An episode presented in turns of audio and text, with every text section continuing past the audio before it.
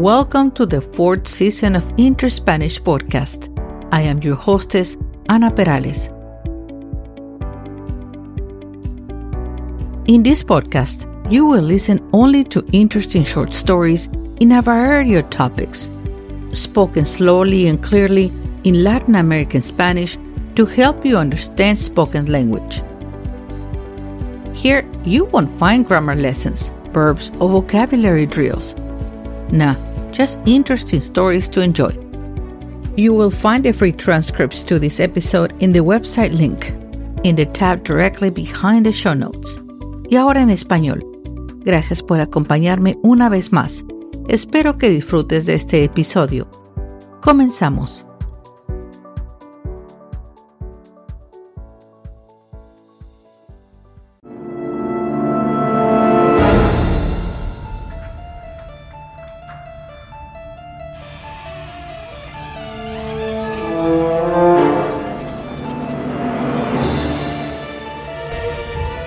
Este mes de octubre, durante la temporada de Halloween, he reunido una serie de historias de fantasmas de la vida real más desconcertantes y espeluznantes, donde escucharás sobre los sucesos paranormales y sobrenaturales inexplicables que han manchado las páginas de la historia de los Estados Unidos.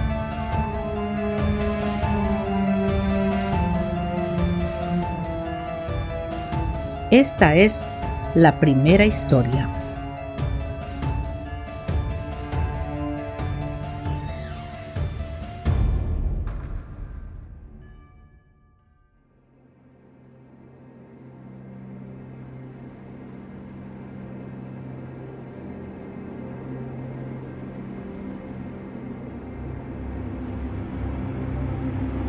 En la Europa del siglo XVII.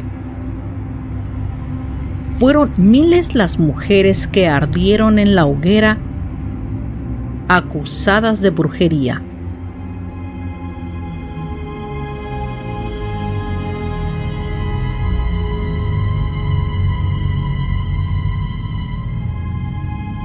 tras ser sometidas a horribles torturas.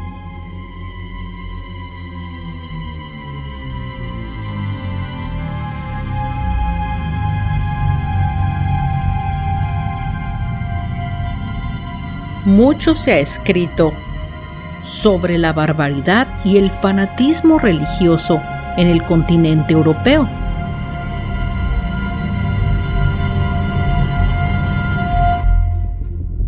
Pero menos conocidos son los actos del mismo tipo que se cometieron en la América colonial.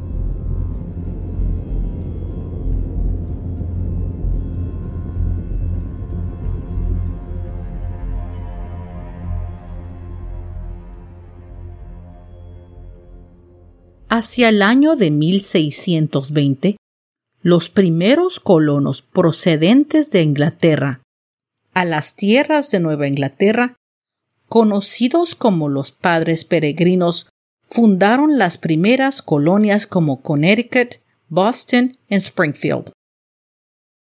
En aquellas tierras, donde vivían los nativos americanos, mojicanos, Pocomtoc, y Massachusetts, se produjeron cerca de una veintena de casos de brujería.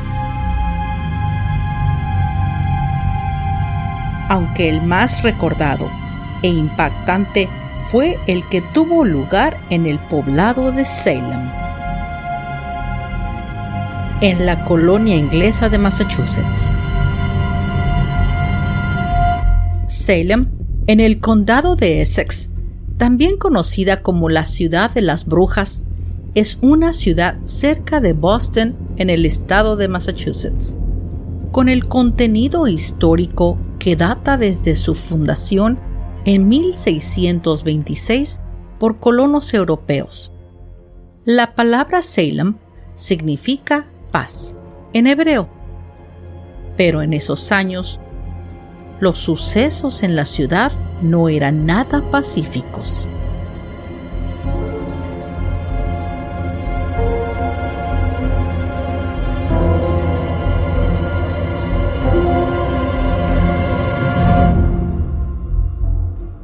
A tan solo seis años después del viaje del barco Mayflower, con unos 130 pasajeros, llegaría a Cape Cod, Massachusetts, el 21 de noviembre de 1620. La ciudad rápidamente se pobló de puritanos.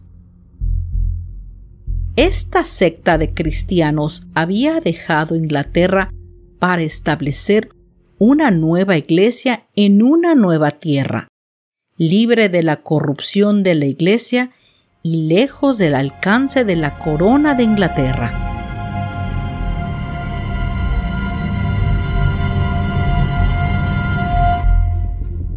Sus fuertes convicciones venían con reglas e ideas increíblemente estrictas sobre lo que era correcto, bueno y malo.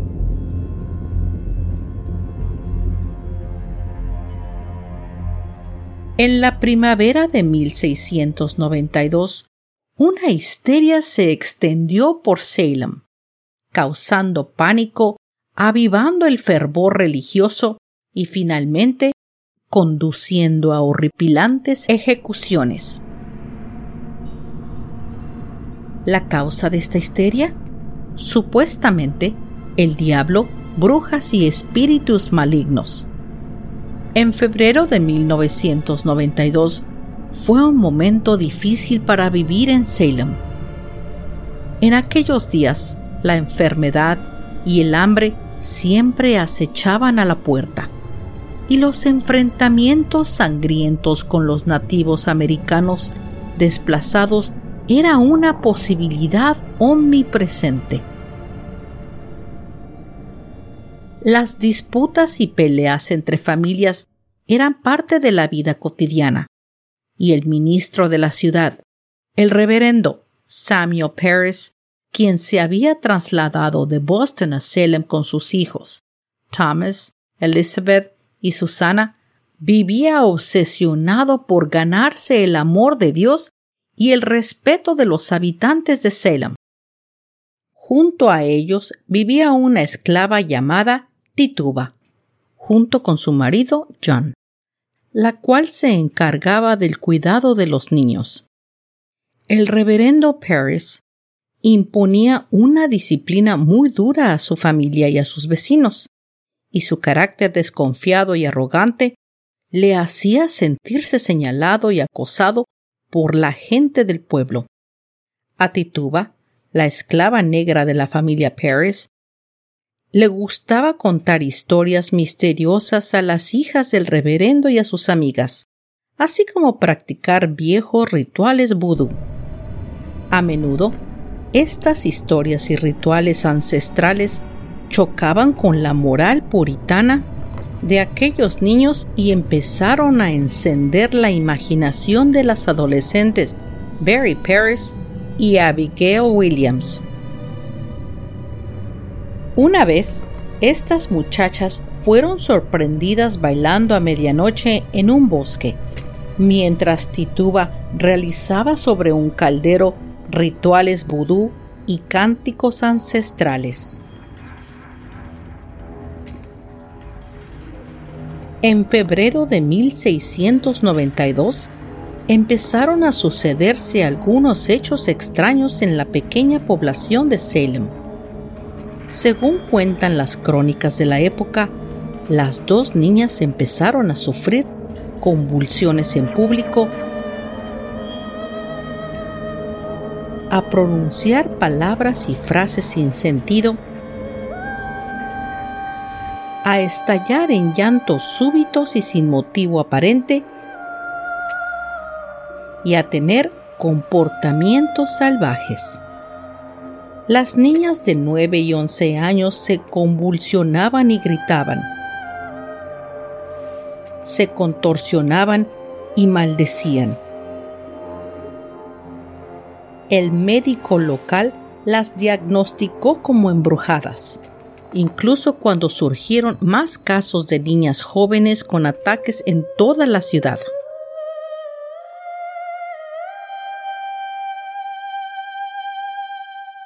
no hay ningún problema físico que cause este comportamiento. No hay dudas de que se trata de la influencia directa del demonio. Con estas palabras diagnosticaba William Griggs, el médico de Salem, a las niñas afectadas de tan extrañas dolencias.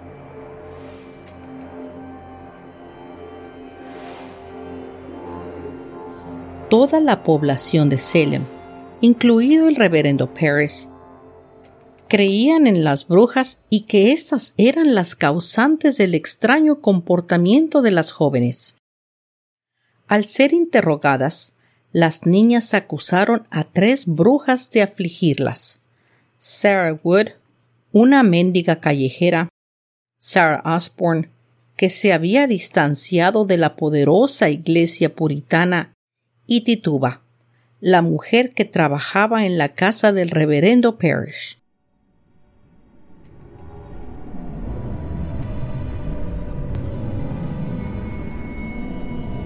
A partir del primero de marzo de 1692, las mujeres fueron interrogadas durante días por los magistrados locales Jonathan Corwin y John Hutter. Con la sala llena de público, se inició la sesión en la que los dos magistrados presionaron a las niñas para que señalaran a los culpables. La primera acusada fue Tituba, que, para salvarse de las crueles torturas a las que iba a ser sometida, confesó públicamente. He visto al diablo en el bosque, dijo sin titubeo, y entró en detalles elaborados sobre cómo el diablo le había pedido que lo sirviera. Y parte de su confesión fue nombrar a otras brujas que estaban actuando contra los puritanos.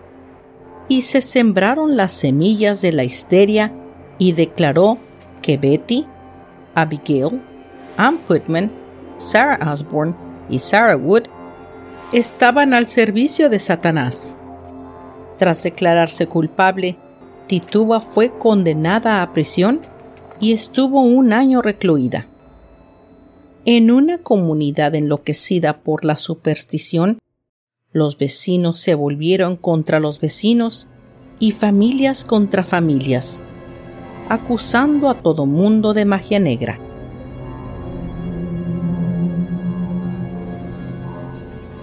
Cualquier pequeña cosa podría generar cargos contra una persona, incluso cuestionar la validez de los juicios.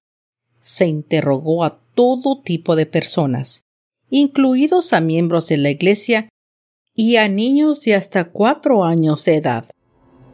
En total, 200 personas fueron acusadas de brujería y hubo que establecer tribunales especiales para juzgarlos. El 27 de mayo de 1692, el primer caso que escuchó el tribunal fue el de Bridget Bishop, una anciana que no era muy querida ni respetada en la comunidad. Ella afirmó ser inocente, pero el tribunal pensó lo contrario, la condenó y la colgó en un lugar que se conocería como Gallows Hill. Después de Bishop, 18 brujas más acusadas y condenadas fueron ahorcadas en Gallows Hill.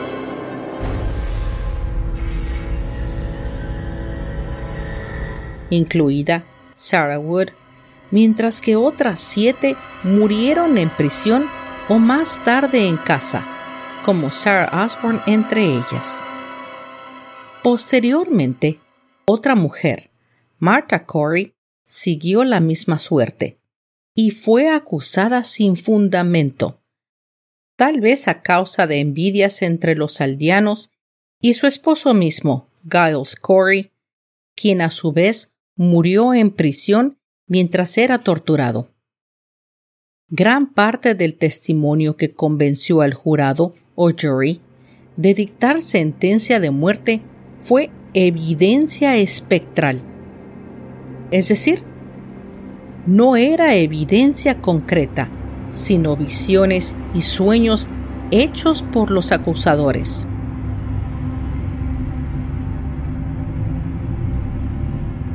El reverendo George Burroughs fue acusado a sí mismo por la familia Putman porque, según Anne Putman, su espíritu aparece en mis sueños y me dice que es el líder de los adoradores de Satanás, que mató a sus dos primeras esposas y que embrujó a los soldados que combatían a los indios americanos en las fronteras de Maine.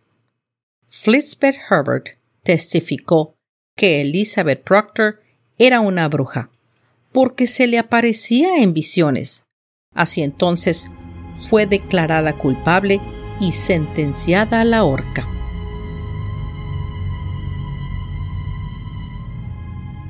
Pero Elizabeth al estar embarazada se salvó de la ejecución hasta después de dar a luz momento en el cual la histeria había pasado y fue liberada, evadiendo así la soga del verdugo. Otra mujer, Susana Martin, fue acusada por un vecino porque creía que había embrujado a sus bueyes, y John Alden, otro de los habitantes de Salem, fue acusado de estar involucrado con la bruja Tituba.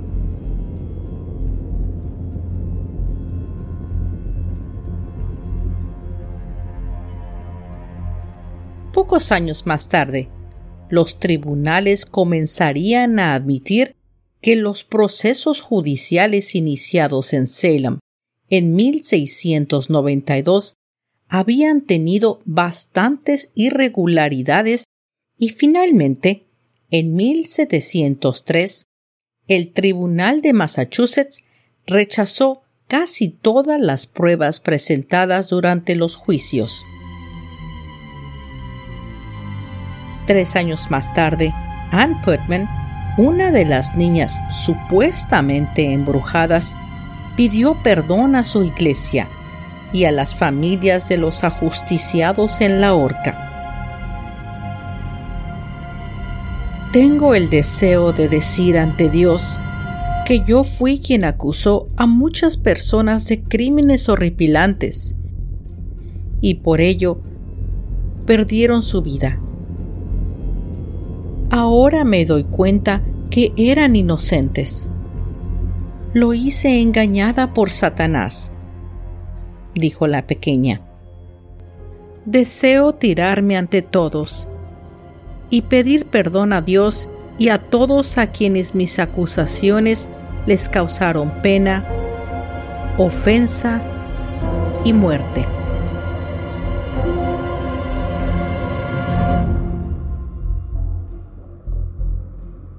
La tragedia y la injusticia habían impregnado el corazón mismo de Salem, y muchos creen que los espíritus de los condenados a la horca se niegan a descansar y merodean por la ciudad hasta el día de hoy.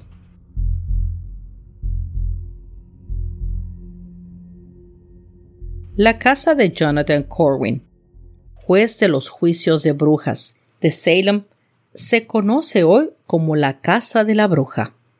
La casa sigue en pie. Un edificio de madera oscuro y melancólico con pequeñas ventanas. Este es el lugar al que Corwin se retirara después de un largo día de interrogar a los testigos, escuchar testimonios diabólicos sobre el diablo y sentenciar a la gente a la muerte.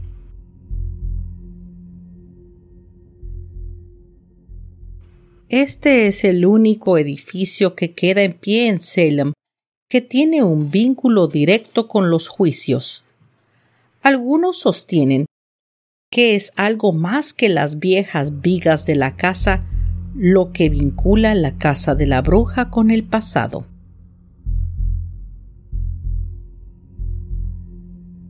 Hoy en día es un museo abierto al público y sus salas pequeñas y estrechas a menudo hacen que los visitantes se sientan incómodos, mareados e inquietos.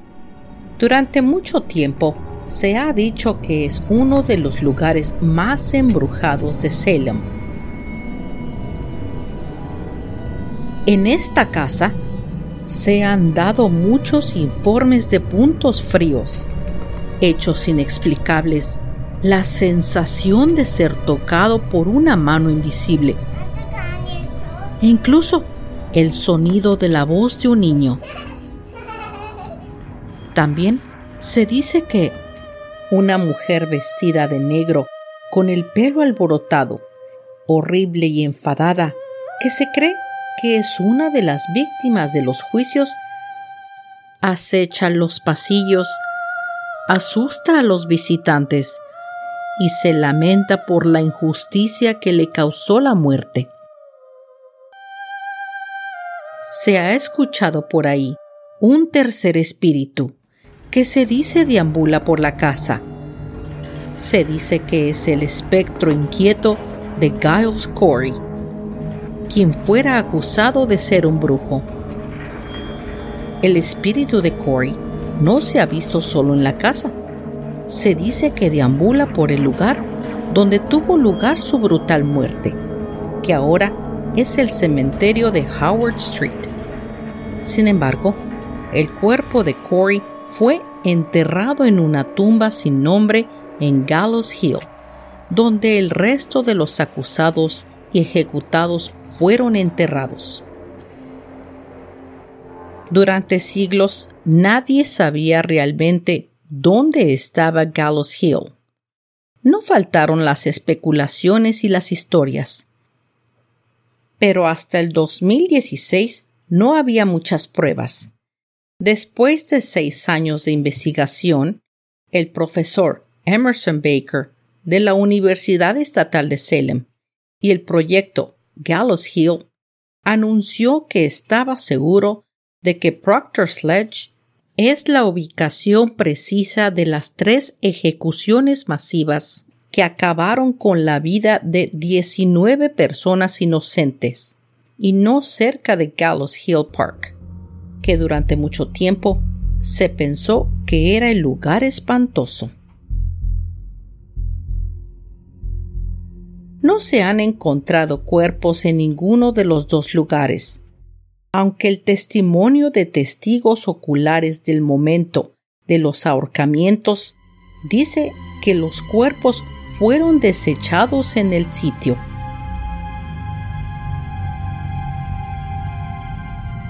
Sin embargo, a menudo ocurren extrañas nieblas, ruidos y orbes flotantes para aquellos que visitan el lugar. La ciudad de Salem dedicó un monumento en Proctor's Ledge el 19 de julio del 2017, que marca los 325 años del aniversario de la primera ejecución en masa. Muchos de los lugares más antiguos de Estados Unidos y supuestamente los más embrujados, se encuentran en la región de Nueva Inglaterra.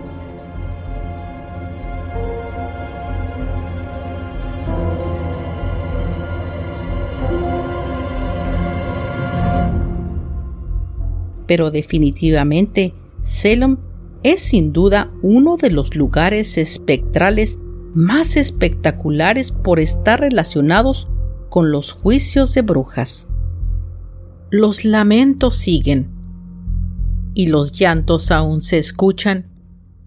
Por eso, no hay descanso para Nueva Inglaterra.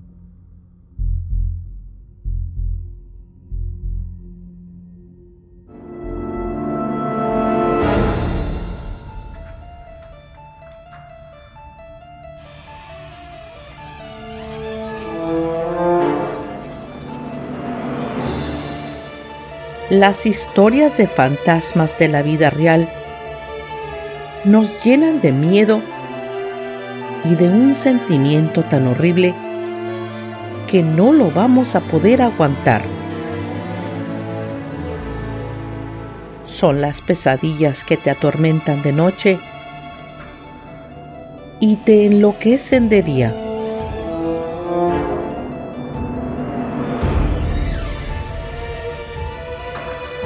Ahora es momento de continuar a la segunda historia. Un relato de hechos trágicos y macabros como lo fueron real. Un relato que te dejará aterrorizado.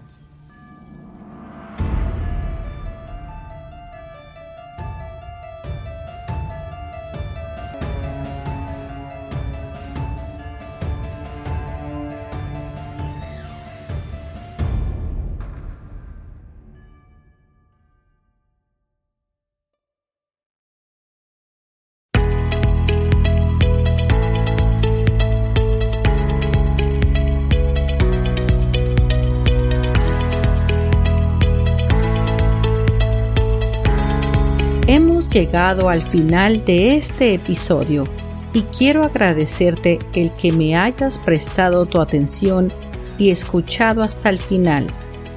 Yo espero que hayas disfrutado de esta narración y quiero invitarte a que entres a mis redes sociales de Interspanish.